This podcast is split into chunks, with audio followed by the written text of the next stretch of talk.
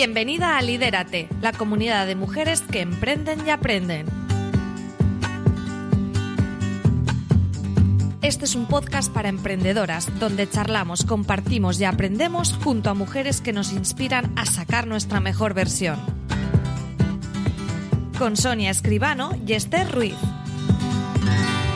Hola a todas y bienvenidas a un nuevo episodio del podcast de Lidérate. Soy Sonia Escribano y junto a mi compañera Esther Ruiz tratamos temas relevantes e interesantes para la mujer emprendedora. Hoy hablamos de empoderamiento, de liderazgo femenino, de sororidad y de unir fuerzas entre mujeres. El emprendimiento, como todo, tiene sus luces y sus sombras, pero lo que tenemos claro es que la sensación de pertenencia a un grupo y formar parte de una comunidad aporta claridad. Porque juntas somos más fuertes y tener pilares en los que apoyarte y al mismo tiempo sostener se ha convertido en un elemento imprescindible. Para hablar de todo esto, hoy tenemos unas invitadas con las que compartimos una visión común, la de apostar por el grupo e impulsarle. ¿Nos las presentas, Esther? ¿Con quién estamos hoy? Hola, buenos días, Sonia. Bueno, pues hoy el podcast Huele a Mar. De hecho, ellas se definen como la comunidad más salada del planeta. Es una comunidad igual que la nuestra con ganas de compartir, con eventos, con masterclass, con mentorías.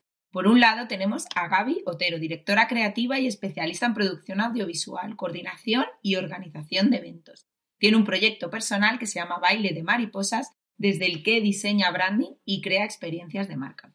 A su lado tenemos a María Gómez. Es directora de marketing y comunicación. En su proyecto personal DoGo dedica en cuerpo y alma a la planificación estratégica de marcas y a crear el mejor plan posible de contenidos. Ellas son las cofundadoras de Mujeres Atlánticas, una comunidad que admiramos y que queremos a partes iguales. Así que bienvenidas al podcast, chicas. Bienvenidas. Bueno, si habéis escuchado algún podcast sabéis que ahora me toca a mí hacer la primera pregunta, que es obligada, así que podéis contestarla a las dos. ¿Cómo y cuándo decidís emprender? Pues es una historia que cuento y que he contado cantidad de veces y, que, me encanta contarosla hoy a vosotras. Eh, yo vengo de trabajar en el mundo de las agencias, de comunicación, de publicidad y bueno, la última experiencia en agencia no fue, digamos, muy mar en calma, vamos a decirlo así. Y lo cuento siempre. Yo el 23 de octubre del 2017 salí de aquella agencia y el 24 me puse con el plan de negocio de Duo Strategy porque esto era una, semilla que ya llevaba en mí pues desde la carrera y dije, es la oportunidad, es el momento, vamos a ello.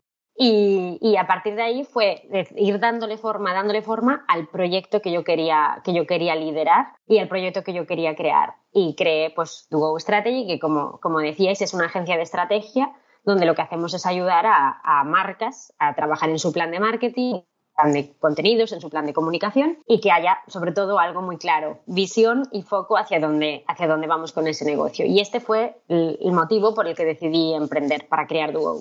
Qué bueno, porque además, eh, como bien dices, ¿no? Era algo, una semillita que estaba ahí desde la carrera, pero que quede bien claro, ¿no? Que sería, ya llevaba un trabajo previo muy grande, que no es que María dijera el día 24 de octubre del 17, venga, que me lanza a la piscina. ya habría ahí mucho, mucho trabajo, ¿verdad, María? Claro, y recorrido, bueno, ya digo, de más de siete años por agencias, primero en Madrid, después aquí en Galicia, y, decidir, mm, yo quiero marcar mi propio camino, pero efectivamente, lo que tú dices, Sonia, súper importante el haber vivido, el haber visto, el haber dicho, esto yo no lo quiero así, esto yo lo quiero hacer de otra manera, esto, y sobre todo algo que a mí me obsesionaba desde siempre, que es el foco de la estrategia al haber trabajado en agencias de publicidad, me daba siempre la sensación que no se le dedicaba el tiempo suficiente a la investigación eh, y a la determinación estratégica. Y por eso, eh, es una agencia de publicidad, y esto casi lo digo siempre. es una agencia de estrategia y una agencia de foco. Y después vienen pues, eh, profesionales maravillosas como puede ser Gaby a nivel diseño, a nivel branding, para ayudarte a ejecutar cosas, ¿vale? O, otros profesionales de fotografía o de web o de mm, producción audiovisual para hacer realidad esa, esa estrategia marcada, ¿no? Súper importante. Sin estrategia no somos nada. Yo la verdad que desde que terminé la carrera, luego al terminar la carrera de publicidad y relaciones públicas, pues empecé un máster de organización de eventos y desde que terminé la carrera ya estuve directamente en contacto con el mundo del emprendimiento porque estuve, eh, bueno, trabajando en la Asociación de Jóvenes Empresarios de aquí de Vigo Entonces, bueno, sí que ahí ya estuve en contacto con varios emprendedores jóvenes, no, a veces no tan jóvenes, pero también había emprendedores senior. Y bueno, un poco cómo llevaban a cabo sus, sus proyectos, las diferentes iniciativas. Y bueno, fue como un, un despertar, fue un despertar de, de valorarlo como posibilidad de cara al futuro. Jamás pensé en emprender tan pronto como ocurrió luego. Vale. Luego, eh, cuando dejé de estar en la asociación trabajando, fue cuando empecé el máster y a la vez que estaba en el máster empecé a trabajar también para como diseñadora gráfica y apoyo en comunicación para una, una empresa que realmente era como una franquicia en Galicia. Eh, es una empresa que estaba en toda España, pero eh, aquí lo, lo, dirigía una emprendedora también que decidió pues traer el proyecto a Galicia. Entonces, ¿qué ocurre? Éramos un equipo muy pequeñito, o sea, éramos ella y yo. ¿Y yo qué hacía? Pues eso, diseño gráfico y comunicación, pero también le ayudaba en todo lo que tiene que ver con, eh, yo qué sé, contabilidad, lo que fuera, mano derecha total. Entonces, de ahí también estuve muy cerca de saber qué es eso de emprender, llevar a cabo tu sueño, tu proyecto, lo que sea, y lo que supone, o sea, la parte, la cara A y la cara B de la, de la moneda. Entonces, uh -huh. bueno, eso fue despertando en mí, bueno, aprendí muchísimo, ¿no? Porque yo sí que de lo mío bien, porque seguía aprendiendo además en el máster y tal, pero de toda esa parte menos bonita, pues también aprendí bastante y vi una posibilidad. ¿Qué ocurre además? Que, por ejemplo, en temas de diseño, eventos y todas estas cosas que a mí me molan muchísimo, eh, aquí en Galicia hay, pero hay poco. Es decir, hay muchas empresas que se dedican a ello, pero a la hora de eh, haber ofertas eh, de trabajo o así es más complicado. Todo el mundo que estudia publicidad, comunicación audiovisual y todo eso en Galicia ya sabe que eh, como en cierto momento no te vayas a Madrid o a Barcelona, eh, no, no va a ser fácil encontrar trabajo, ¿vale? Entonces, eh, bueno, la posibilidad de irse fuera era una posibilidad, pero yo soy muy de aquí, yo necesito el mar, desde luego, o sea, ahora mismo estoy aquí y tengo una ventana en la que veo la ría de Vigo, es decir, envidia. Yo necesito, yo necesito ese contacto con, bueno, con algo, o sea, con el mar, con... De, hecho, bueno, luego a, raíz de eso también nacen Mujeres Atlánticas, pero eso os lo cuento después. Y nada, eh, pasaron como casi un año, ¿no? Eh, trabajando con esa emprendedora, con esa que era mi jefa, y llegó un momento que yo aprendí tanto, tanto, tanto, pero llegó un momento como que me paré. Dije, ostras, ahora ya parece que ya no estoy, ya se ralentizó ese proceso de aprendizaje, ¿no? Y dije yo, ¿y ahora qué hago? No quería irme fuera, no tal, pues bueno, emprendo, vale. ¿Qué hago para emprender? ¿Qué, qué o sea, aparte de dedicarme a lo mío, sí, pero ¿cómo enfoco el proyecto? ¿Cómo elijo a mi público? Bueno, ahí empecé a ver todo esto del el modelo Canvas, un poco orientar eh, lo que yo quería ofrecer, a quién me iba a dirigir y tal. Me puse a investigar datos y vi, eh, analizando un poco España, ¿no? Si yo eh, cogía a nivel nacional, qué datos había de mujeres emprendedoras. Me llamó la atención, también empezaba ya ese, ese héroe, ¿no? De mujer, de, de liderazgo, de tal, y dije, ostras, pues yo creo que tenemos que darnos valor. Luego también empecé a ir a networking y miraba que todo era muy serio, muy, muy, muy formal, muy, sí. que había muchos hombres y las mujeres como que a la hora de hablar como que nos achicábamos y me daba rabia. Y entonces empecé eso, a buscar datos y me di cuenta que Galicia, ¿no? Encontré el dato de que Galicia era la comunidad autónoma con mayor porcentaje de mujeres autónomas. Y me sorprendió muchísimo. Dije yo, ostras, aquí eh, hay que hacer algo. A esto me refiero de que, por ejemplo, no, no es que eh, en España, en bueno, países sí, en comunidades como Madrid o Barcelona eh, no haya casi emprendimiento femenino, sino que el sesgo ¿no? entre mujeres y hombres será más diferenciado. Aquí claro. no, aquí casi estaba igualado. Eh, igual había eso, un 60, 50 y largos de hombres y un 40 o 30 y largos, bueno, 40 sí, de mujeres. Sí. Entonces, eh, me llamó la atención y dije, allá vamos. Y por eso creé Baile de Mariposas con la intención de ofrecer branding y experiencias de marca eh, para mujeres emprendedoras. Y no me quiero extender porque a partir de ahí ya pues pasaron también más cosas, pero sí. Qué buenas vuestras historias. Ahora ya sabemos, ¿no? Cómo nacen vuestros dos proyectos por independiente, lo cual nos ha encantado, ¿no? La trayectoria, ¿no? Lo que habéis vivido y, como bien ha dicho María, las experiencias, ¿no? Que también os han aportado ese conocimiento y esa toma de, os han ayudado a esa toma de decisiones. Y ahora sí que nos gustaría saber en qué momento de vuestros emprendimientos decidís unir fuerzas y crear Mujeres Atlánticas. Pues surge de algo, de algo que me, que me apasiona, que es el café surge de un café. Siempre esta lo dices. lo digo siempre. que esta señorita y yo nos tomamos un café y que por eso también eh, abanderamos esto, ¿no? Gaby y yo lo decimos siempre que hay que tomarse más cafés, hay que tomarse más cafés, porque surgen cosas como, como esta. Eh, Gaby estaba con, con baile de mariposas dando, dando sus, sus pasos, su comunicación y su, su espíritu vanguardista, ¿no? Desde Vigo. Yo estaba trabajando ya desde Coruña con Dugo y empiezo a ver, ¿no? Que de repente hay una chica que hace, está haciendo pues ese tipo de comunicación tan, para mí, distinta entre lo que yo estaba viendo en el emprendimiento en Galicia, ¿no? Entonces digo, bueno, tenemos que hablar. Yo y esa chica tenemos que hablar. Empezamos a hablar por Instagram, pa, pa, pa, estas maravillosas que también tiene, cosas maravillosas que también tiene Instagram, y organizamos ese café. Y la verdad es que es como cuando tú tomas un café con alguien y dices, wow, pero es que yo a esta persona no sé, la conozco de toda la vida o tenemos ahí, ¿sabes?, súper alineadas en foco, en objetivos, en manera de ver la vida, en entender el emprendimiento, en entender el valor de las mujeres dentro del mundo de los negocios. O sea, había como un montón de puntos en común y nos fuimos cada una por nuestra casa. No os penséis que en ese café nació Mujeres Atlánticas, pero No. yo creo que, no- que fue después, ¿no? Cuando te vas a la cama y estás ahí mirando al techo y dices, yo tengo que hacer algo, tenemos que hacer algo, tenemos que hacer algo. Y recuerdo que más o menos a la semana o por ahí de, aquel café nos escribimos mm, las dos, como, oye, yo estuve dando vueltas algo, tenemos que hacer entre las dos, algo tenemos que hacer, algo tal. Y empezamos ahí a trabajar poquito a poco. Em, bueno, Gaby ya había, eh, ten- tenía en marcha eh, un, un proyecto dentro de branding, o sea, dentro de Vale de Mariposas, que era un evento que ya había pensado para justo poner en común a esas emprendedoras y demás en Lugo, que fue, yo creo, el- ahí sí que fue el germen como tal de Mujeres Atlánticas. Y yo le dije, oye, yo voy a ayudarte. ¿A qué fecha nos remontamos para saber un poco cuándo nace y demás? Abril 2018. Por ahí, exacto, Vale, sí. Abril 2018, justo. Ahí, se- ahí fue el evento, ¿no? De Lugo. Sí. Sí. Vale. Entonces yo a Gaby le dije, eh, tómame, le dije, pídeme lo que quieras, yo te ayudo para echarte una mano con el evento que ya estaba ella teniendo en marcha, ¿no? Porque quiero poner mi granito en lo que estás haciendo y demás. O sea, ya os digo que ahí aún no estaba Mujeres por el camino, sino esta idea que Gaby estaba desempeñando y que, y que yo sabía o, quería aportarle, ¿no? Aportar todo lo que pudiera, tanto desde el punto de vista de la comunicación como del propio evento, ¿no? Y de la propia experiencia. El evento fue un éxito, o sea, fue un éxito porque, Sí. bueno... eh, Fue un aquí- éxito, si me permites, María, porque, a ver, para las condiciones que teníamos, porque eso Exacto. ahora mismo yo creo que sería implanteable, y os digo por qué.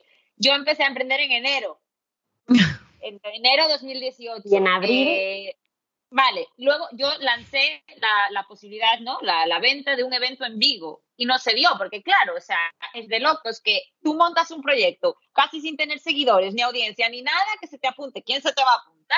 Ya. ¿sabes? Si casi, si estás empezando, o sea, lo primero es darte a conocer, crear marca y luego ya cuando pasen algunos meses y te conozcan y te sigan y ya tengas pues otra, vale, ok, entonces nada, como eso no funcionó, yo seguía remando, remando como una loca.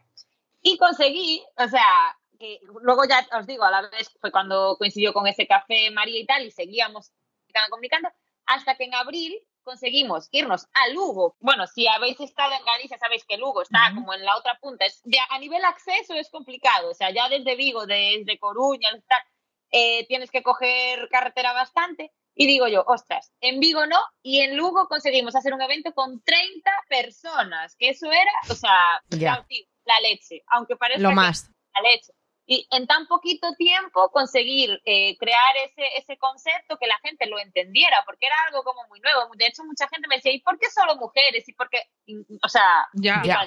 ¿Mm? De ahí por eso decimos éxito, porque no esperábamos y al final salió súper bien. Qué bueno. Sí. Yo creo que ahí fue ya, por eso os decía que fue el germen, porque eh, hubo ahí mucha suma ya eh, de, de, pues eso, eh, nosotras dos ya estábamos prácticamente muy unidas, eh, la persona, pues Susana de Plumería Foto, que fue la chica que estuvo haciendo las fotos, también se implicó en la, en la propia comunicación, Eh, la dueña del espacio, ¿no? que es la ferretería, que es un espacio maravilloso en Lugo donde se hizo el evento, también se implicó, entonces hubo ahí una, empezamos a lo que os decía, ¿no? Mm, empezar a dar semillas de Vimos la luz. esto vimos la luz sí exacto puede puede tener un interés y se puede hacer aunque porque también quería un poco transmitiros algo que lo decía ahora Gaby de la dificultad no en Galicia hay como una frase típica eh, un insight que, que queremos romper como como sea que es como, en Galicia nunca hay nada, nunca hay nada guay. En Galicia nunca pasa nada que mola, hay que irse a Madrid, hay que irse a Barcelona. Y fuisteis vosotras a romper con eso, di que sí. y dijimos, no perdona, esto no va a costar aquí eh, carros y carretas, pero lo vamos a hacer porque es que es verdad, yo es verdad que había estado en Madrid, había ido también a, algún evento, alguna experiencia de este tipo y decía, Jolín, en su justa medida, ¿por qué no pasan estas cosas en Galicia? Sin Galicia, además el dato que tenía Gaby, ¿no? De la cantidad de emprendimiento y de emprendimiento femenino que había aquí, ¿cómo es posible que no se esté trabajando desde este punto experiencial el propio networking, ¿no? Entonces, bueno, pues sí, el evento de Lugo fue la luz y, y más adelante pues empezamos a darle forma como tal a, al proyecto de mujeres, a, a llegar a un nombre, a llegar a un concepto, a llegar a unos valores, una filosofía y, a dar forma a la, comunidad que oficialmente vio la luz. ¿Cuándo fue, Gaby? En junio, eh, junio 2018 fue el primer evento de presentación que hicimos. Soy como nosotras. Fechas acortadas, o sea, en abril el germen, en junio. sí, sí. sí. Sí, lo que tenemos claro, que en eso también nos compenetramos muy bien, y yo creo que en cualquier tipo de proyecto, ahora pensando a lo mejor en emprendedoras que nos puedan estar escuchando y que tengan a lo mejor en la cabeza pues tener una socia o asociarse con una persona. Eh, creo que es importante que haya equilibrio, ¿no? En muchas de las cosas. De hecho, yo creo que Gaby y yo tenemos ahí ese equilibrio de, de que a lo mejor yo en un momento dado soy más terremoto y Gaby me calma y luego viceversa. y eso es importante, pero sí creo que hay que tener un poco la misma, mm, desde luego la misma mentalidad y la misma visión del proyecto. Nosotras, por nuestra experiencia, eh, ahí estamos totalmente de acuerdo. O sea, tienes que tener una misma visión, una misma filosofía, una forma de entender el emprendimiento y saber hacia dónde quieres llevar el proyecto. Pero luego sí que es cierto que has dicho una cosa muy importante, que el ser algo diferentes enriquece mucho más el proyecto que si fueran, si fuéramos o fuerais las dos exactamente iguales. Y me gustaría resaltar también una cosa que has dicho de que os sorprendió mucho, pues como, pues eso, ¿no? Que contasteis con apoyos, ¿no? En aquel primer proyecto, ¿no? Que Gaby estaba ahí ejecutando y demás.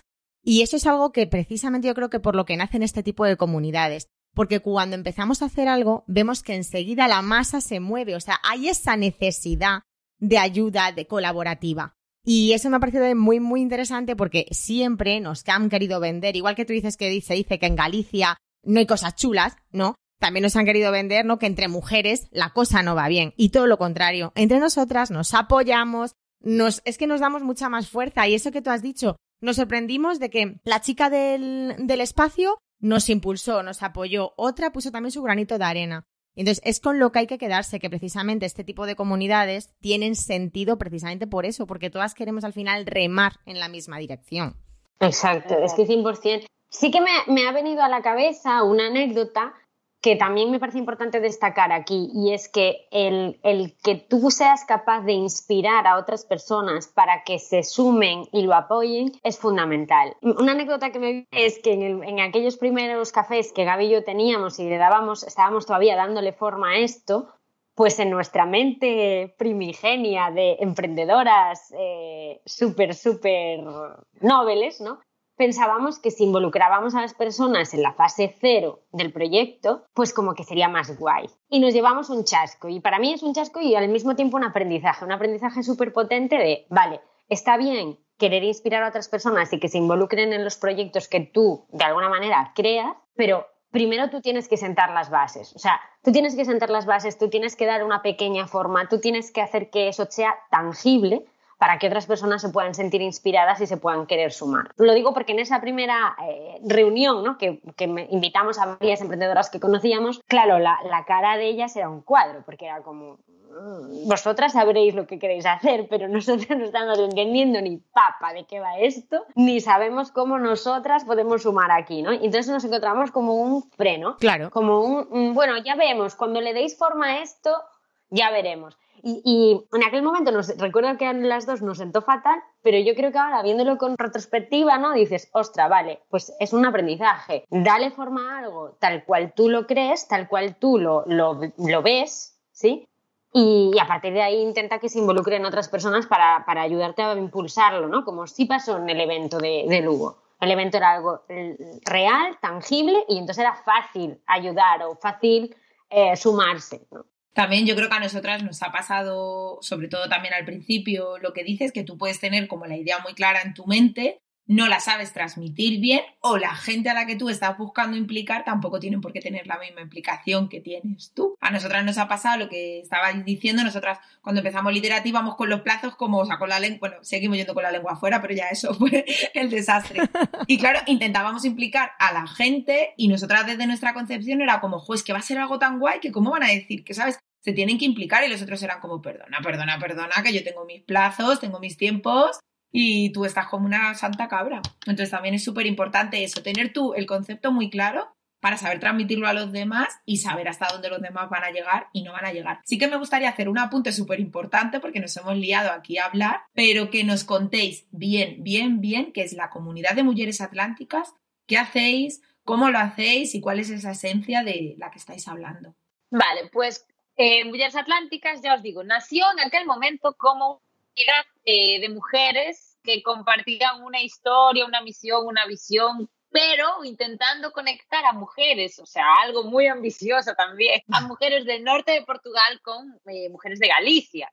Y pensamos que iba a ser mucho más fácil. Y ahí el primer, la primera vuelta de tuerca, que fue llegados a un momento de intentar, incluso nos fuimos eh, a hacer eventos a Portugal. Estuvimos en Oporto, estuvimos en Braga, y sí, funcionaba, pero no terminaba de funcionar bien. Llegar al público portugués era complicado, a pesar de que, por ejemplo, a la hora de comunicar sí que nos eh, poníamos a escribir pues en portugués y en castellano y en gallego. Bueno, bueno, es que al principio aquello fue implicación máxima para no ver eh, los resultados esperados. Entonces, la primera vuelta de tuerca fue adaptar y decir, vale, pues norte de Portugal, muy bien si quieren, pero vamos a dejar de enfocarlo por ahí y que sea solo Galicia. Eso es la primera vuelta de tuerca. Entonces, ¿qué viene a ser Mujeres Atlánticas? Pues una comunidad que pretende unir eh, a mujeres emprendedoras y empresarias de Galicia y eh, encontrarnos, eh, formarnos, crecer juntas, compatibilizar proyectos, sacar colaboraciones, un poco impulsarnos para crecer juntas, básicamente. Y también apuntaría la parte de la visibilidad, que es un punto que para nosotras siempre era fundamental. No solo las conexiones entre ellas, por supuesto, y el conocimiento, que también desde el principio eh, siempre estábamos muy, muy preocupadas en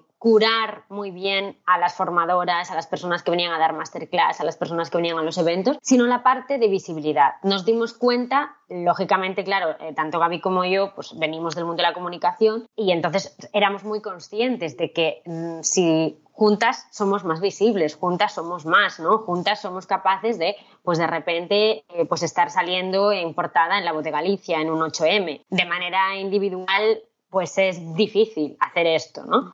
Y aparte que pierde el sentido totalmente. Con lo cual, em, siempre hay una parte de trabajo que nosotros hacemos dentro de la comunidad muy grande, bueno, dentro y hacia afuera, ¿no?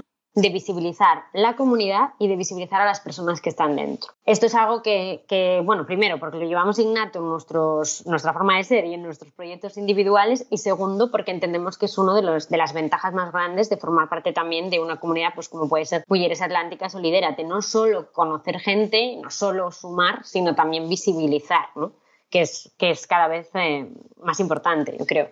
Totalmente. Además, has dicho algo que efectivamente que no sería lo mismo que lo hicierais cada una por separado que las dos juntas. Nosotras es algo que hemos comentado en muchas ocasiones, que si no nos tuviéramos la una a la otra, por así decir, ¿no? Eh, el apoyo es muy importante entre, entre nosotras y supongo que entre vosotras también, porque no todos los días son igual de buenos, eh, como bien decís, siempre vamos con la lengua por fuera, luego aparte tenemos, cada una de nosotras tenemos luego nuestros propios proyectos, entonces el día a día pesa y sí que es verdad que tener un apoyo hace mucho, no solamente en cuestión de visibilidad, por supuesto, sino también en cuanto a carga emocional, en cuanto a desarrollo de proyecto, visión de proyecto, se enriquece muchísimo más con dos mujeres, en este caso, ¿no? Que con una sola.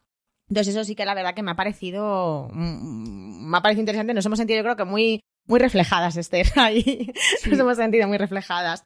Y comentáis esto de, mm, de, las mujeres, ¿no? De, de, que cada vez hay más comunidades de mujeres, cada vez vemos más, ¿no? Nosotras sí que es verdad que nos hemos sentido muy en sintonía con vosotras, por lo que comentábamos antes fuera de micros. Tenemos eh, unas circunstancias muy similares, que es que somos dos comunidades de mujeres, para mujeres emprendedoras y empresarias. Eh, las cuatro tenemos proyectos independientes y eso sí que nos gustaba como que estábamos muy en línea, pero cada vez hay más comunidades, más y más y más. Pero siempre vemos comunidades de mujeres. Y nosotras, hablando Esther y yo, decíamos, no estamos acostumbrados a, acostumbradas a ver comunidades de emprendedores o u hombres empresarios. O sea, que posiblemente las haya, pero creo que ha habido un boom entre mujeres.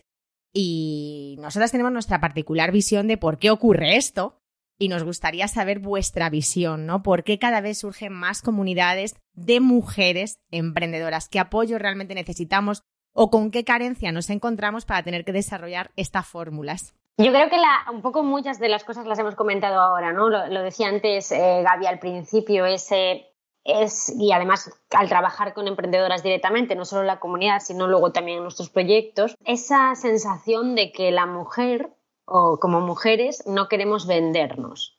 Y esto lo veo prácticamente a diario. Creo que la necesidad a la que responden las comunidades, entre otras cosas, es ser un poco un espacio de entrenamiento. Lo decimos muchas veces. Vienes a un café a bordo a entrenarte y a empoderarte y a mejorar eh, también tu, pues, tu speech, tu discurso, tu manera de presentarte. Y esto al final lo que hace es darte seguridad, seguridad en tu día a día, seguridad en tu vida, seguridad en tu negocio. Y ese, ese concepto de sororidad, de acompañamiento que encuentras en las comunidades, sin duda no lo encuentras en otro sitio. Respondiendo a, a por qué a lo mejor las comunidades de hombres no son pues a lo mejor como tal tan visibles, bueno, sin duda yo creo que hay una tendencia eh, positiva ahora también de visibilización de la mujer y de la visibilidad del feminismo que, al final em, hace que ocupe más fácilmente pues, portadas em, y, publicaciones ¿no? y artículos. Las comunidades de negocios han existido toda la vida. Esto también es importante recalcarlo.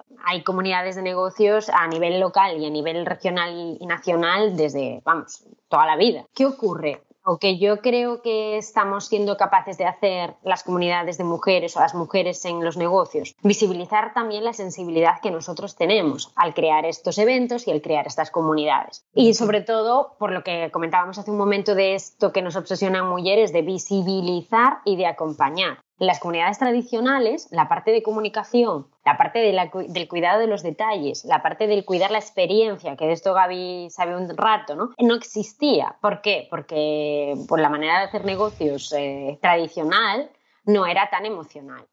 Punto. Era muchísimo más racional, era muchísimo más de, mm, bueno, de situación, de yo estoy aquí, este es mi, mi territorio y a partir de aquí trabajo, ¿no? Una manera más territorial, más agresiva, a lo mejor en algún caso, ¿no? Entonces yo creo que lo que hemos sabido capitalizar las comunidades de mujeres es justamente nuestra manera de entender estos encuentros y de propiciar encuentros para que no tengas esa sensación de estar vendiendo, sino relacionándote con personas y sumándote a ellas. Punto. Yo creo que ese es el pues punto diferencial. Yo a ver, obviamente estoy de acuerdo con todo lo que dijo María, pero creo que también tiene mucho de equilibrar la balanza.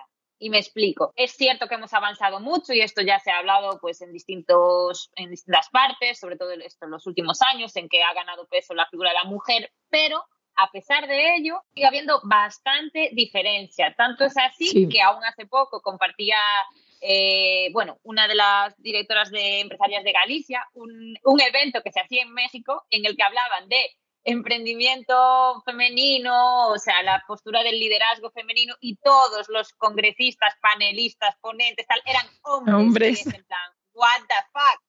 Entonces, eh, ¿qué ocurre? Luego, si nos vamos a sitios eh, importantes, como puede ser pues, el Parlamento Europeo, estas cosas, hay mucho, hay mucho directivo aún o mucho puesto importante que gana en mayoría los hombres, que representan, que lo representan hombres. Y es como en plan, sí, hay mujeres ya, pero ¿dónde está el equilibrio? ¿Dónde estamos el 50-50 por lo menos?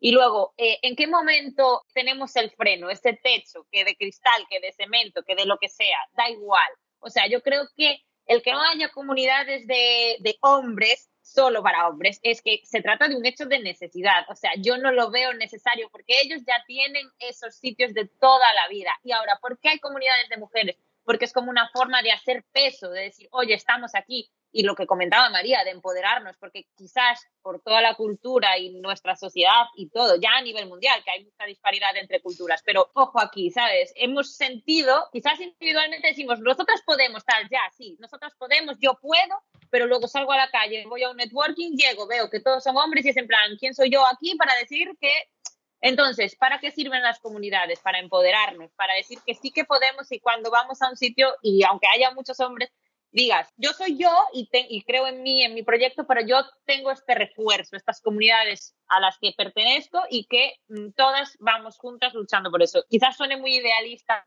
pero esa es mi opinión de por qué sí hay un montón de eh, comunidades de mujeres y no tan necesarias que haya comunidades de hombres. Ellos ya tienen ese lugar ganado. Sí, de todas maneras estoy súper de acuerdo, bueno, con María en primer lugar, porque creo que la parte emocional es súper importante. Emprendemos muchas veces desde otro punto, buscamos otro tipo de apoyo. Incluso el desarrollo personal lo hemos metido como parte del emprendimiento y a lo mejor en el, en el caso masculino era más, pues si yo vendo tomates y tú vendes lechuga, pues vamos a hacer una cesta y vendemos ensaladas. Ya está. Y ya está. O sea, a punto. Y ya luego tú te vas y te tomas el café con tu amigo en el bar donde te salga de las narices, pero no nos hace falta más.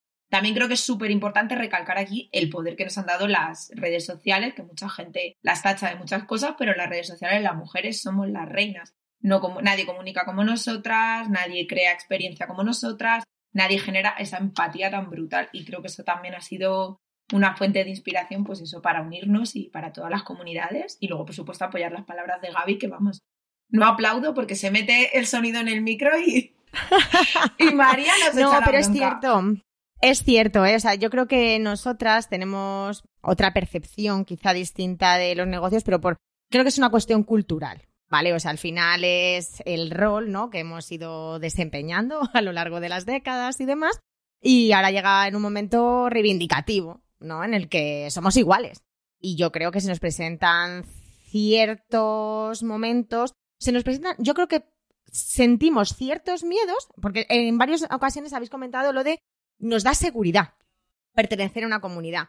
Claro, y es que aquí hay una cosa clara, ¿no? Que al final es que tenemos esa inseguridad previamente. Entonces, por eso yo creo que a lo mejor se nos despiertan sentimientos que tenemos que reparar o que tenemos que mejorar, que a lo mejor a ellos no se les plantea, que no quiero generalizar, ¿vale? Pero culturalmente el hombre mm, siempre ha estado, a ver si me entiendes, empoderado, ha sido el que tomaba las decisiones correctas, era el que tenía seguridad y el que no flaqueaba. Entonces yo creo que ese es el punto común, ¿sabes? De, aparte de todo lo que habéis mencionado, es eso que, es que hay, que hay que trabajar esa parte de seguridad tan, tan importante. Somos mm. iguales. Total, mm. totalmente. Y aquí quizás haría yo un apunte de algo que sí que hemos identificado a lo largo de este tiempo en Mujeres y es que ya no es solo sumarte a una comunidad y esperar, esperar a que mm, tú te crees tu seguridad. No, tienes que implicarte porque sí que nos ocurrió que mucha gente, yo qué sé, hubo, mucha tampoco, ¿no? Pero algunas, ¿no? Se apuntaban y decían, no, es que me he apuntado y no he obtenido estos resultados. Y curiosamente era gente que nos implicaba. Entonces, claro. casos contrarios que hemos también encontrado en la comunidad de gente que entró siendo más mm, cortada, más tímida, más tal. Y a medida de que iba pasando el tiempo, los cafés, los eventos que hacíamos, la veías empoderarse, la veías crecer, la veías que eh, la que comunicaba su proyecto el día uno, la diferencia en cómo lo comunicaba ah, en el cuarto evento, por ejemplo, una evolución brutal eh, en el evento, en redes y en todo. esa seguridad la veías pero ¿por qué? Por la implicación. No vale de nada que te apuntes a una comunidad si no tienes en mente implicarte y trabajar eh, en ello. Exacto. Es como el que dice, voy al psicólogo, pero no noto una mejoría. Es que si no estás dispuesto a trabajar, no va a servir de nada. O sea, esto es un trabajo constante de evolución personal y profesional. Lo veo importante de puntualizar, porque quien nos está escuchando que no piense que por apuntarte a una comunidad y asistir sin, sin involucrarte vas a conseguir nada. No, es un dar y tomar. O sea, vamos, es un yo recibo, pero también doy y así crezco. Sí, y hablando de mujeres emprendedoras, ¿no? De las que se han ido convirtiendo en referente poco a poco, el otro día en una conversación en el podcast, creo que era de Hanna Fernández, con Chel Costa, que bueno, es mentora de las más famosas, hablaban del momento que estamos viviendo. O sea, no podemos cerrar los ojos y negar que esto está siendo un momento muy complicado, que hay emprendedoras pasándolo fatal, que 2020 ha sido para mucha gente una ruina y que, bueno, 2021 la incertidumbre continúa, no hay nada tampoco en el horizonte muy claro. Yo soy súper positiva y mi vista ya está en la vacuna, pero bueno, hay que ir paso a paso. Entonces, ¿pensáis que va a haber más emprendedoras después de esta crisis del COVID? ¿Pensáis que realmente hay gente que está aprovechando la oportunidad de reinventarse, de empezar a generar nuevos negocios? ¿O cómo lo estáis percibiendo en la comunidad? ¿Hay más oportunidad o el desánimo ha cundido un poco? Hay, yo creo que hay un poco de todo. Mm, la verdad es que dentro de la comunidad sí que hemos notado mucho la importancia de seguir unidas de las dificultades, por ejemplo, para encontrarnos presencialmente y eso nos lo han aplaudido mucho, ¿no? Pero hemos visto drama y hemos visto oportunidades. O sea, yo casi os diría de manera equilibrada, porque, porque sí ha habido casos, sobre todo aquellos pues, de personas con negocio físico, eh, centradas en el comercio local, tiendas, bueno, la parte de comercio es evidentemente la más eh, tocada, pero luego también hemos visto oportunidades de personas, sobre todo con un foco de emprendimiento digital, donde además han, no solo es que hayan mejorado su situación, es que la han nublado. Entonces, claro, hemos visto un poco de todo. Yo respecto a cómo lo planteo, cómo lo preveo para el año que viene, yo creo mm, que sí que va a haber más emprendimiento digital. Bueno, de hecho, todos los datos nos dan desde cómo se ha multiplicado el uso del digital para las compras, para las ventas y para la prestación de servicios. Eso por un lado. Y luego, por otro lado, creo que mucha gente va, no es que vea la oportunidad, es que va a haber una necesidad de reinventarse, porque efectivamente se está destruyendo empleo, se está destruyendo un montón de empleo y todavía que yo creo está por venir. Si mm. pensamos en sectores como la hostelería, eh, bueno, es que nos cae en el suelo. Entonces, yo sí que soy positiva también, pienso en la vacuna y, tengo ese, esa perspectiva, pero si hago una lectura un poco de cómo ha evolucionado todo y cómo creo que va a evolucionar, creo que más que una oportunidad lo van a ver como una necesidad el emprendimiento. Y entonces aquí yo creo que las comunidades y las emprendedoras que ya llevamos un camino tenemos también una responsabilidad, porque lo hablábamos al principio antes de, arrancar el podcast, ¿no? El tema de las formaciones o de los contenidos digitales que se están dando e incluso a veces eh, caer en el mensaje fácil, que a mí me lo parece fácil y que creo que es una irresponsabilidad total, de decir que emprender es sencillo y que todo el mundo puede emprender. Esto lo hemos debatido nosotras dentro de la comunidad cantidad de veces. No creemos que todo el mundo pueda emprender. Entonces, y si, y si es una necesidad, entonces, intenta ir bien acompañada, intenta buscar bien buenos apoyos, una buena mentorización, un buen acompañamiento mastermind si puedes, para, realmente ir un poquito más apoyada y no, no saltar al vacío, porque sinceramente creo que hay mensajes tan peligrosos como que, directamente la gente salte al vacío sin un, sin un, acompañamiento y un foco, claro. Yo siempre aconsejo que yo sé que es súper duro porque yo lo viví durante cuatro años en mis propias carnes, pero que si alguien ya tiene muy claro que va a emprender o ve que donde está trabajando puede haber despidos en un plazo medio o que las cosas, que empieza a emprender ya, o sea, que se levante dos horas antes, que se acueste dos horas después, que durante un tiempo es muy duro, pero va a validar una idea de negocio, va a trazar un pequeño plan, va a meter una patita en una comunidad y va a empezar a rodearse de gente que ha estado en su situación y que la puede aconsejar y no tienes esa sensación de salto al vacío de hola, estoy en el paro y o en cinco meses facturo o no tengo para pagar la luz de casa, porque emprender desde ahí es muy complicado, es muy complicado. Es otra historia. Es otra historia. Me ha gustado mucho, María, lo que has comentado eh, de que no todo el mundo quizá valga para emprender. Y, es cierto, porque nos han vendido mucho el si quieres puedes. Y a veces si quieres no puedes. Entonces yo creo que también cada uno tiene que saber, o sea, ojo, eh, que nosotras somos mm, de una actitud optimista ante la vida y positivas y de trabajar, pero es cierto que luego cada uno tiene sus limitaciones y sus ideales de vida, mucho cuidado. Entonces, el si quieres puede, yo creo que es muy peligroso, ha hecho muchísimo daño a la sociedad, ha hecho también que muchísima gente se frustre porque a lo mejor otros tienen otras condiciones. Ya no estoy hablando de cualidades, ¿vale? Porque al final, lo que tú has dicho también una cosa muy importante, el entrenar, ¿no? Las comunidades se entrenan ese tipo, ¿no? De valores que podamos tener o de cualidades que nos pueden venir innatas o trabajarlas. Pero que eso hace mucho daño y sí que me gustaría reforzarlo porque habrá gente que no quiera y ni se lo plantee, lo de emprender, porque no es fácil. Aquí estamos cuatro mujeres que podemos dar fe de que no es fácil es apasionante. Apasionante y emocionante. Aparte el tema es que hay muchos expertos y hay muchas fórmulas y a veces aunque cumplas la fórmula no, no es suficiente porque igual esa fórmula le funciona al 90 pero tú perteneces al otro 10% entonces tienes que crear la tuya propia. Y ahí yo creo que mucha gente es cuando se frustra, porque dices, pero es que si yo hice esto, e hice esto, y tengo un plan, y hice el branding, y, tal, mm. y aún así no vendo, ya, pues igual tienes que seguir haciendo ensayo-error y ver por dónde, porque igual no perteneces a esa mayoría a la que le funciona esta fórmula. Entonces, por eso es complicado. Eh, está bien creer en tus sueños, pero hay que trabajar duro. Ser realista. Correcto. Quería apuntar algo, algo, Sonia, porque me parece, o sea, me parece importantísimo lo del ideal de vida el tipo de vida que quieres tener. Hace unas semanas en, una, otra charla lo comentábamos, es decir, cuando me refiero a que no todo el mundo puede emprender, ya no me refiero tanto a lo que dices tú, a una cualidad específica o algo específico, sino a que a lo mejor no, no encaja, no combina con el vida que tú quieres tener. Claro. Lo hablábamos también antes de la charla, ¿no? Es decir, si tú quieres em, conciliar, a lo mejor a priori no deberías pensar que el emprendimiento es la mejor solución. En el largo plazo sí, yo estoy convencida que sí, soy una, soy una apasionada convencida de que hago esto para que en el largo plazo pueda conciliar y tener la a la que a la que aspiro tener, ¿no? Pero por eso es muchas veces muy importante hacerte antes de lanzarte al vacío o incluso lo que decía lo que decía Esther que es importantísimo ir hacer esa parte de compaginación que a lo mejor durante unos meses sea duro o no, pero es, es muy inteligente. Eh, está la parte de decir, oye, pues realmente mm, yo qué vida quiero tener.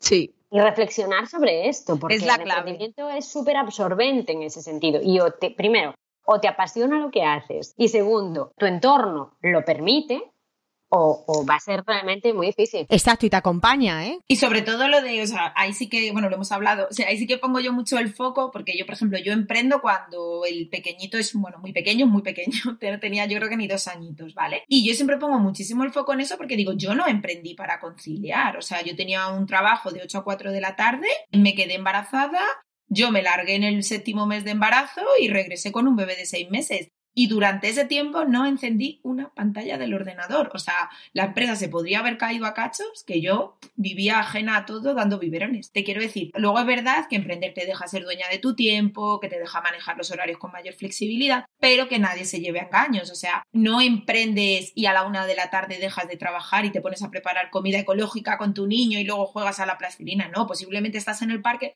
con el móvil contestando email, intentando que no se te mate, etcétera, etcétera. Entonces, tener muy claro cuáles son tus objetivos de vida, tus, tus metas y el tipo de vida al que aspiras, porque a veces no es solo la solución, a veces ser funcionario trae mejores horarios. Totalmente. Además, María, has dicho una cosa que me he reído porque decías, yo creo que para el tema de conciliar a lo mejor a largo plazo, ¿no? Mira, eh, yo lo he contado muchísimas veces. Yo emprendí en 2008, bueno, pues ya sabéis, me pilló la crisis, todo esto, ¿no? Entonces, allí, en aquel momento había gente que me decía, bueno, me decía y nos decía, ¿no? A, mi marido, porque la empresa es de los dos, la, la tenemos los dos juntos. Nos decían, pero qué necesidad tenéis de seguir, ¿no? Pues tenéis otras opciones, tal, y decíamos, porque queremos el día de mañana tener cierta flexibilidad. Ya ves tú que curramos como K. Mm, ¿Se entiende? ¿Vale? Pero, pero macho, pero es verdad que yo siempre decía, si algún día soy madre, ¿vale? Porque yo eso sí que lo tenía en mi cabeza. Si algún día soy madre, sí que me gustaría tener un equilibrio eh, familiar y profesional. Y yo este equilibrio que tengo ahora, creo que lo puedo tener por todo lo que he vivido anteriormente para poder tener esto ahora. Entonces, pero que me, he sentido muy, muy reflejada, ¿no? Que cuando la gente te dice, ¿pero para qué? ¿Pero por qué? ¿Te merece la pena? Pues sí, si tú tienes un ideal de vida fijado y tienes claro dónde quieres llegar y ese foco, o sea, al final es, es tu guía. Y, y, te ayuda a eso. Y me ha hecho mucha gracia porque es verdad que, que muchas veces cuando han pasado ya los años digo, ¿veis? Pues yo por esto quería seguir emprendiendo, por eso quería perseguir mi sueño, que ha sido duro, muy duro. ¿No? Que luego ya cuando las cosas van bien ya sabéis lo típico de, jo, es que te ha ido tan bien, no, perdona. Ahora va muy bien desde hace ya unos años, pero ha habido un curro detrás y una serie de renuncias tremendas. Pero sí que es verdad que ahora puedo compaginar todo eso por el bagaje anterior.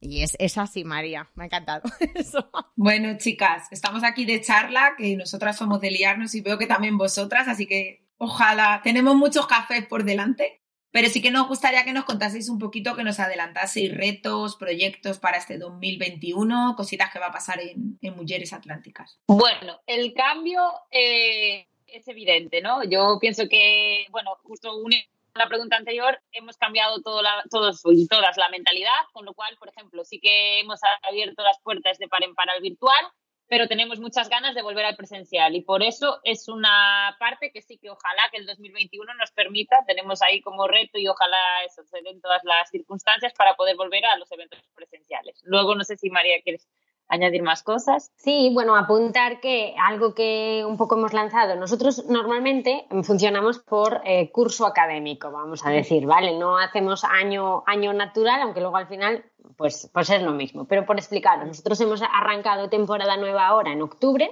y un poco con un plan de acabar 2020 vivas, ¿vale? Esa era un poco supervivencia, ¿no? Eh, tanto para nosotras como para todas las personas que están dentro de la comunidad.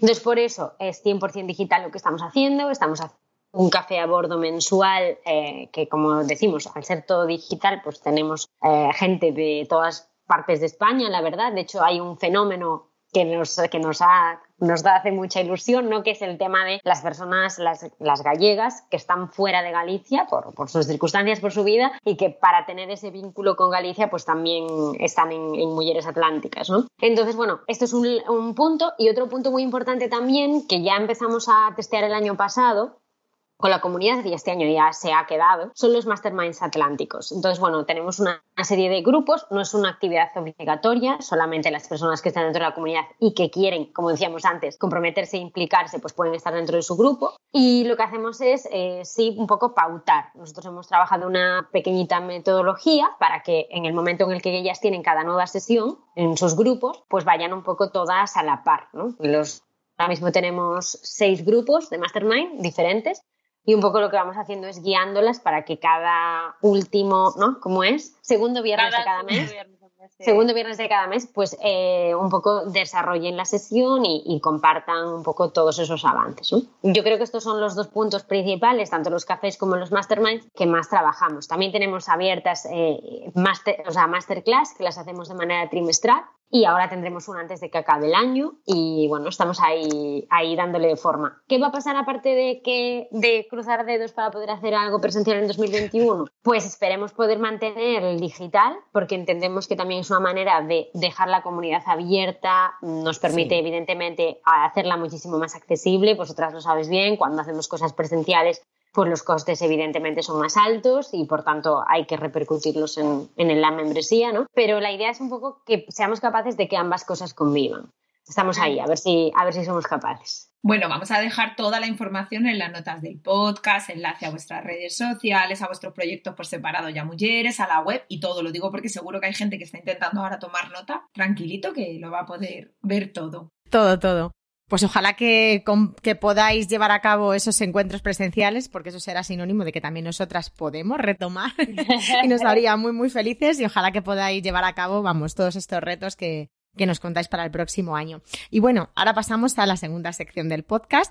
Es una ronda mm, cortita de preguntas y las dos primeras preguntas, ¿vale? Ahora las centramos en conceptos.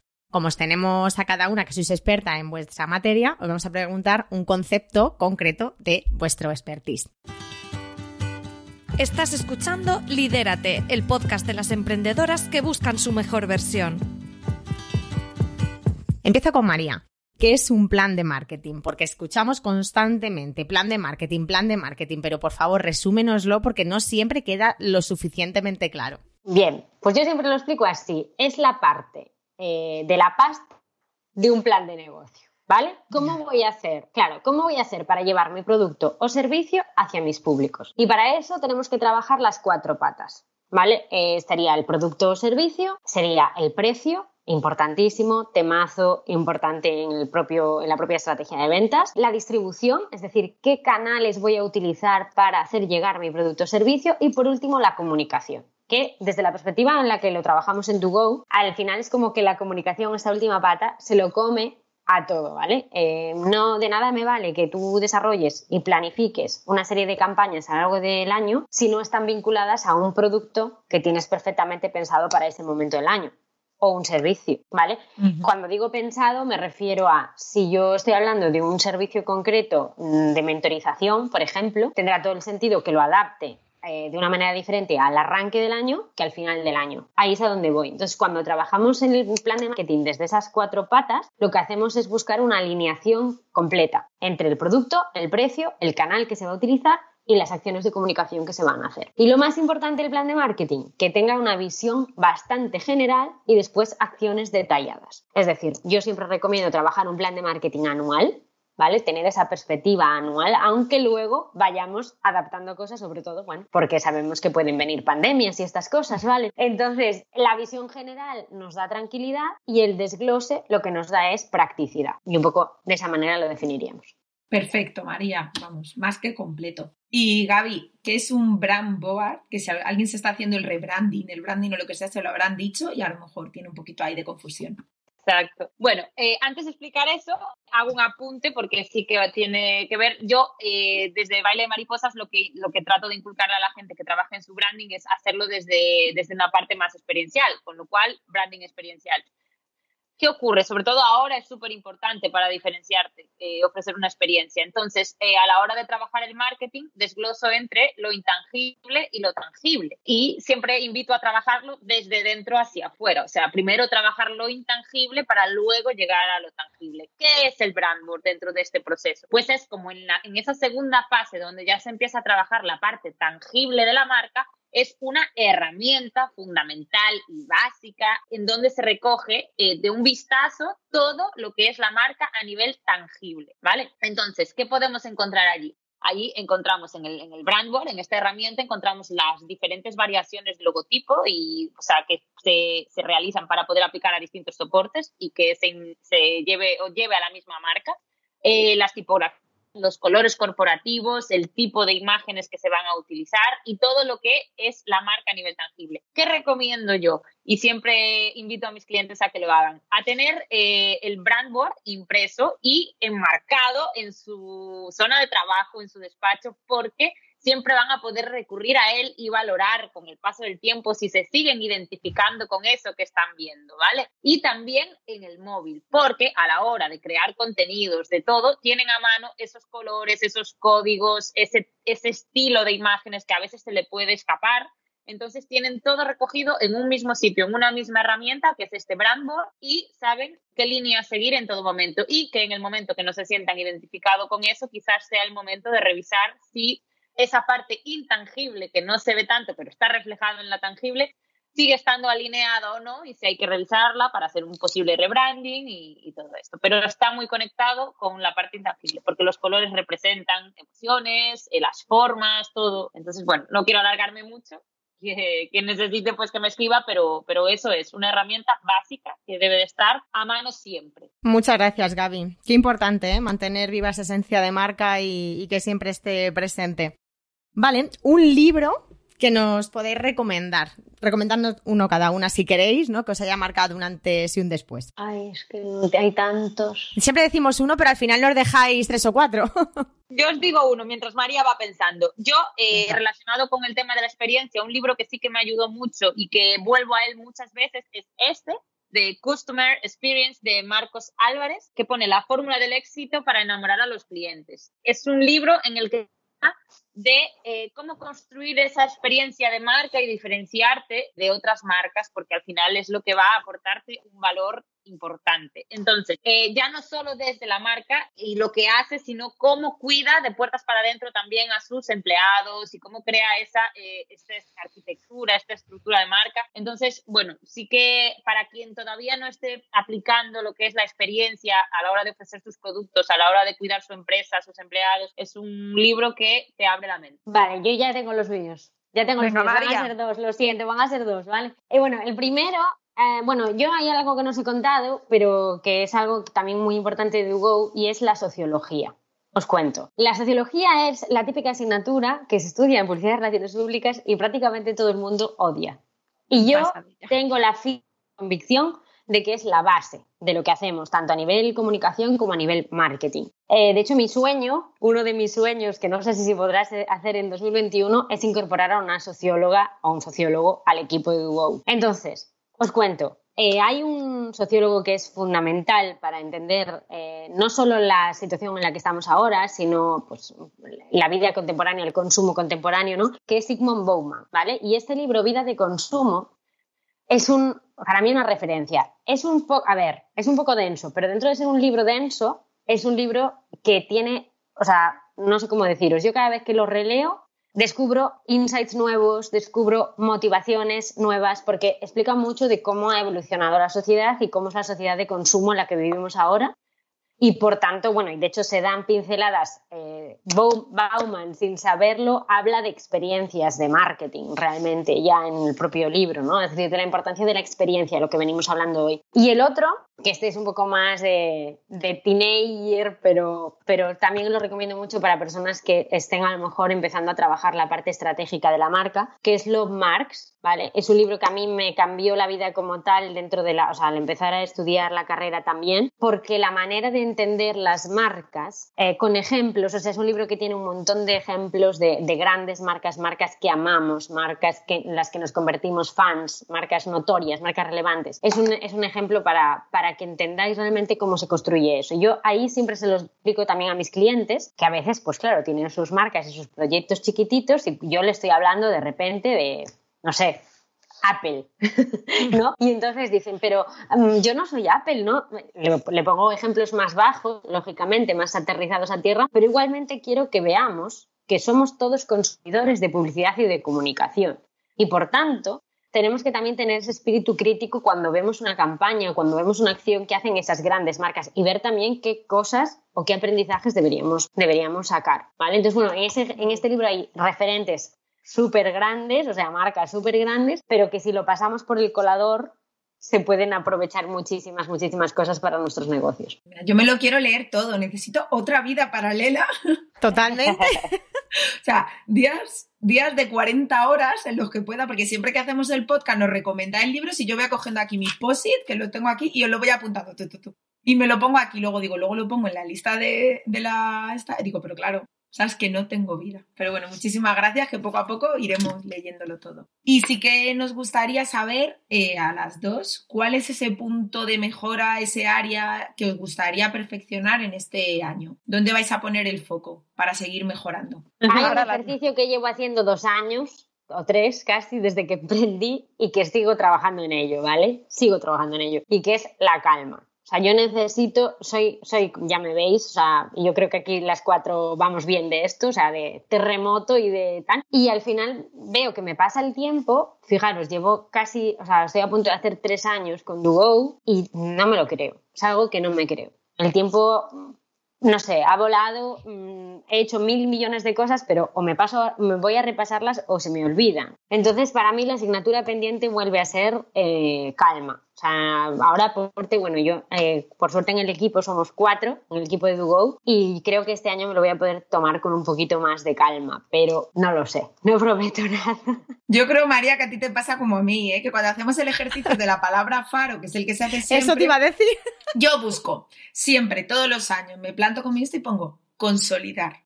En plan, el año pasado hice muchas cosas y este año es el año de consolidar, de calmar. En, febrero hasta ya todo por los aires, ya tengo 5.000 cosas nuevas. quiero hacer no sé qué, quiero hacer el curso, quiero ir a no sé qué, o sea, no sé, pero vamos, si lo consigues y consigues la fórmula, te vienes al podcast y nos lo cuentas durante lo que haga falta. La estaba escuchando decirlo de la calma y estaba pensando en eso. Digo, pues podría ser su palabra foco para 2021, pero bueno, a ver si cuela María. Sí, sí, pero es que ya fue mi palabra foco para 2020. Claro, es y aquí sigo. Aquí sigo, ¿sabes? Que a esto no avanzamos al siguiente nivel. Pero bueno, lo importante es que sí que, sí que os puedo decir que 2020, con todo lo que ha tenido, sí que me ha dado esto de decir, eh, bueno, pues chica, por lo menos te estás tomando las cosas con más tranquilidad. No sé si con calma, pero sí cuando algo no sale, pues sí que soy consciente que al menos pues no me pillo las, las pelotas que me pillaba hace dos años, ¿no? Entonces ahora es como... sí, otro enfoque. Mm. Claro, pero bueno, calma sin duda yo creo que va a volver a ser la palabra del año, ya os lo digo. Pues yo, yo en el 2021, o sea, el 2021 lo quiero plantear como un año para reforzar eh, esa parte más profesional de mí, ¿no? Porque sí que el 2020, bueno, a pesar, o sea, a pesar de todo lo que ocurrió, en lo personal hubieron muchos cambios que fueron la leche, entonces, bueno, sí que estuve más cara hacia lo personal que hacia lo profesional. Entonces ahora quiero equilibrar la balanza y en el 2021 eh, pues trabajar un poco más en baile de mariposas, en mejoras, en cambios y también establecer eh, lo que es la marca personal detrás del proyecto. Entonces, bueno, sí que ese va a ser como el propósito para el 2021. Pues ahí está el reto ya marcado. ¿Y qué ha supuesto para vosotras el COVID? El año del COVID, ¿qué ha supuesto para la comunidad vuestra? Pues un cambio de visión, yo creo, y de abrir la mente también, porque sí que estuvimos eh, tiempos eh, atrás muy cerradas, pero también lo hablaba el otro día. Quizás, aunque nos hubiéramos abierto más al mundo virtual, a esa parte, no hubiera tenido tanto éxito eh, si hubiera ocurrido en otro contexto. Yo creo que este cambio también vino propiciado por el cambio de mentalidad, por la adaptación de las personas, entonces ese ha sido un gran cambio. Sí, de hecho al principio, eh, cuando empezábamos a darle forma a todo el modelo y pensábamos, vamos a tener una versión digital, vamos a tener una versión online, casi un poco como que estaba ahí con un interrogante siempre, ¿no? Y realmente no veíamos el interés, porque recordad lo que os comentábamos, ¿no? que en el inicio nos enfocábamos a Galicia y a Portugal y sobre todo a esa idea de conexión y piel, ¿no? Y, no, se iba de nuestro discurso, se iba de la estrategia, se iba de todo lo que queríamos hacer. Pero ahora lo que dice Gaby, la situación lo ha, lo ha marcado, estamos viendo. De hecho, cabe decir, ¿no? Que antes de que ocurriera lo del COVID, o sea, nosotros en, en la temporada previa ya vamos detectando qué cosas no funcionan tan bien, qué cosas funcionan mejor. Por ejemplo, los masterminds fueron fue una prueba beta que hicimos el año pasado y dijimos esto tiene que quedarse para el año que viene, o sea, para la temporada que viene, pero también cosas que ocurrían que decíamos, no, esto para el año que viene hay que cambiarlo, hay que modificarlo, entonces ya teníamos como una estructura toda hecha para la nueva temporada y llegó el COVID y esa estructura toda al garete y bueno, toda, toda no, pero dijimos, de, vale, de esto que teníamos planteado, de estos cambios, ¿qué se puede quedar? ¿Qué se tiene que ir? ¿Qué no es factible? Entonces, a partir de ahí fue que creamos la, nueva, la nueva temporada con todas sus ventajas y bueno, muchos cambios, obviamente, cambios incluso hasta de nosotros, por ejemplo, el grupo de la comunidad era en WhatsApp, eh, nos hemos dado cuenta, porque siempre hacemos como un formulario, ¿no? De, para una encuesta, para preguntar a las personas con qué están más contentas, que siempre es, intentando escuchar, ¿no? De, dentro de la comunidad. Y nos dimos cuenta, pues, que Telegram iba a ser mucho más efectivo y de hecho lo está haciendo. Entonces, bueno, sí que hubieron cambios que, que estuvieron muy bien y que ahora, de cara al COVID, eh, cada vez que surge alguna iniciativa nueva o algo que nos pueda ayudar a todas, todas lo comparten por ahí. Antes era mucho más complicado, ahora es mucho más fácil. O sea que a raíz del COVID sí que hemos hecho algunos cambios también y, y bueno, ahí vamos. Sí, ha implicado salir de la zona de confort, pero también hacer ciertas mejoras que a lo mejor teníais ahí en mente y habéis tenido que acelerar el proceso. Nada, lo que hemos hablado siempre. Convertirlo en oportunidad. Sí, mucha gente nos decía, Zoom, ¿qué es Zoom? No sé qué, o ¿cómo lo descargo? Que no se lo habían descargado nunca en la vida y eso lo aguanta mi ordenador y tal. Bueno, a todas le ha supuesto un aprendizaje. A nosotros ya lo usábamos, pero bueno, para adaptar a toda la comunidad a que sí que supiera usarlo, a crearse un usuario, a poner su nombre. Sí, nosotras también vamos totalmente de acuerdo. El COVID nos ha empujado y ha acelerado procesos que a lo mejor se hubieran llevado a cabo, pero en lugar de en cinco años, pues no lo hemos hecho en cinco meses. Y bueno, sabéis que en esta nueva temporada os vais dejando preguntas unos a otros. Así que nuestra anterior invitada, que fue un lujo, fue Ana Asensio, que escribió el libro de Vidas en Positivo. Ella es psicóloga y su pregunta fue, ¿cuál es el legado que os gustaría dejar? Yo, eh, pensándolo mucho y teniendo en cuenta también el sector en el que me muevo, eh, ojalá que yo, con mi trabajo, aparte de Mujeres Atlánticas, con Baile de Mariposas, pueda crear en, esas personas que deciden emprender y crear una marca, ¿no? Que, eh, o sea, que enfoquen esa marca como si fuera una persona, como si estuvieran teniendo un hijo o una hija, así, así de boom, porque está bien pensar en rentabilidad, es fundamental que una marca sea rentable, pero yo creo que hoy en día, más que nunca y hacia el futuro, si tú no enfocas a tu marca como, una, como si fuera una persona con sus valores, con su emoción, con todo eso, con su estilo, no vas a conseguir llegar a ese público que te proponga, porque precisamente lo que va a hacer que esa marca conecte y puedas lograr vender y generar, generar vínculo, comunidad con ese público, es que trates a la marca como si de una persona se tratara. Entonces, bueno, ojalá el legado que pueda dejar yo es que la gente pueda llegar a entender eso, porque mm, es complicado, ¿eh? Es complicado que entiendan que una marca tiene todo ese poder. Pero muy necesario. María.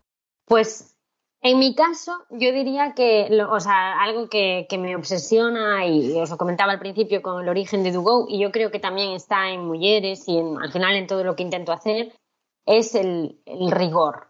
Es decir, yo estoy un poco cansada y saturada de la cantidad de ruido que hay, de la cantidad de lo que hablábamos al principio, ¿no? Del contenido, de la, del también el hablar de fórmulas mágicas el decir que si haces esto puedes hacerte millonario durmiendo y este tipo de cosas me resuenan tan poco que para mí el legado que quiero dejar es claridad, es transparencia y sobre todo es verdad.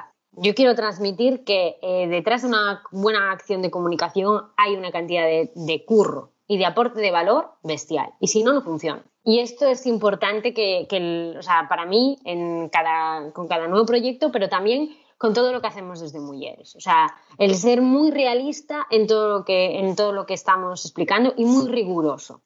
Si eh, de un tema yo no puedo hablarte con capacidad y con rigor, prefiero traerte a la experta que va a hablarte de esto o prefiero recomendarte que trabajes con este otro profesional. Creo que algo que nos hemos hecho mucho daño en el sector de la comunicación y del diseño es que es como, venga, yo sí, yo lo hago todo, yo lo hago todo, yo lo hago todo, yo puedo hacer un diseño, yo puedo hacer no sé qué, yo puedo hacer no sé cuántos. No, mm, zapatero tus zapatos y, rigor y calidad en lo que hagamos siempre, por favor, porque mm, creo que si no es así ya deja de tener sentido. O sea, estás creando cosas y productos y servicios que no, que no, no valen.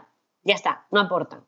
Y ahora vuestra pregunta para la siguiente invitada. A ver, a ver si consigo explicarme bien. Bueno, la pregunta sería, ¿cuál es el punto de partida eh, o de el punto de partida para actuar ante una situación adversa o desconocida? ¿Vale? Es decir, como marca, cuando ocurre algo que se escapa de mis manos, ¿cómo consigo yo, eh, o sea, de dónde parto yo para seguir creando o elijo el camino que voy a seguir?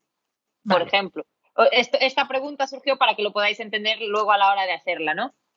Que veía yo ahora eh, de la agencia que le tocaba hacer el anuncio de la lotería y se planteaban, vale, no sabemos, no tenemos ni puta idea, pero todavía no sabemos cómo se van a plantear las navidades, si vamos a poder ser 10 en la mesa o 6 o 4, si vamos a poder ir de comunidades a otras y entonces cómo planteamos ahora todo este espíritu navideño que siempre plasmamos en el tema de la lotería en tiempos de COVID. Vale, pues cuál, era el, cuál fue el punto de partida de ellos para crear ese, esa nueva acción, ¿no?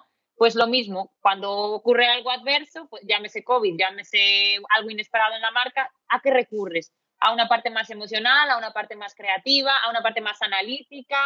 Vale, totalmente nos encanta. Ya está apuntada y se la daremos a nuestra siguiente invitada. Tomamos nota. Muy bien, chicas. Y para terminar, ¿Qué mensaje de vida dejaríais a las niñas de hoy, que serán las mujeres del futuro? Pues el mensaje sería que persigan sus sueños, que vayan tras ellos pero, pero a tope y sobre todo que se lo trabajen mucho. Es decir, no queremos, o sea, queremos que los persigan, pero queremos que sepan que hay un trabajo detrás y que van a tener que esforzarse a tope. Y algo muy importante, que nadie le diga que no. O sea, que nadie le diga que no en cuanto al tipo de, em, de tema que elijan, ¿no? Eh, si a ti te apasiona bailar y quieres eh, transformar el mundo y quieres aportar tu granito bailando, tienes que hacerlo. No puedes dejar que nadie... Claro, que nadie te Que sean ellas, ¿no? Las, las que descubran hasta dónde sí y hasta dónde no, pero que sean ellas. Nadie más que les ponga límites. Exacto. Qué bonito. Qué bonito, me encanta. Es que esta parte del podcast es como muy tierna, muy emocional. Bueno, todo intentamos que sea muy emocional, pero esto es verdad que, es muy importante, calar en las cabecitas desde pequeños para, para que, bueno, pues para que surja efecto todo, todo esto que en lo que trabajamos. El efecto Pigmaleón este que dicen. Sí. Que pues créetelo. Pues créetelo, créetelo bien. Créetelo. Así es, chicas. Pues ha sido un placer compartir este rato con vosotros, como con vosotras. Como siempre se nos ha ido la hora y es que podríamos haber seguido aquí muchísimo tiempo más porque es un gusto charlar y aprender con vosotras y compartir una visión tan, tan común como la que, como la que tenemos. Y nada, que millones de gracias por todo lo que habéis compartido con nosotras. Nos habéis dejado muy buenos tips, habéis dado una visión muy buena a cada uno de vuestros proyectos por separado y de lo importante que es liderar en comunidad y, y, hacer grupo, ¿no? La importancia de, de unir fuerzas. Y por nuestra parte, Esther, estamos encantadas. Sí, yo, bueno, yo solo decir que estoy deseando cogerme un avión e irme a uno de vuestros cafés, que espero que este año nos traigan ese café en persona, que luego me pueda quedar allí a comer, a disfrutar de esas mujeres atlánticas. Es un placer haberos tenido, me lo he pasado genial. Se me ha hecho cortito, a pesar de que estamos ya en una hora y cuarto casi. Así que de verdad que muchísimas gracias por vuestro tiempo, por lo que aportáis y por estar desde un rincón tan bonito como Galicia empoderando e impulsando a mujeres. gracias, a vosotras, chicas. De verdad, un placer estar aquí y un placer, eh, lo más bonito de todo, y es conectar con vosotras que lideráis otra comunidad que además admiramos y poder estar haciendo cosas juntas eh, de aquí al infinito. Así que Brindo con café por eso. Muchas gracias. Iremos, iremos a Galicia y vosotras vendréis, o eso esperamos. Por supuesto, por supuesto. Bueno, hasta pronto, gracias. Chao. Muchas gracias.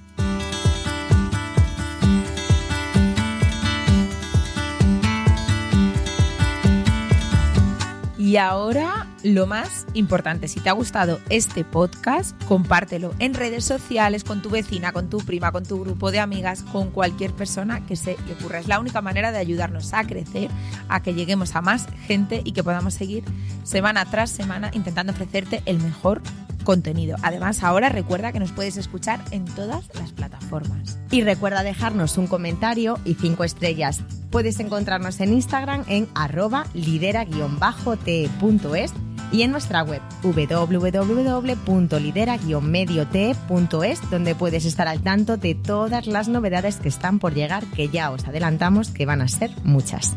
Hasta pronto. Chao.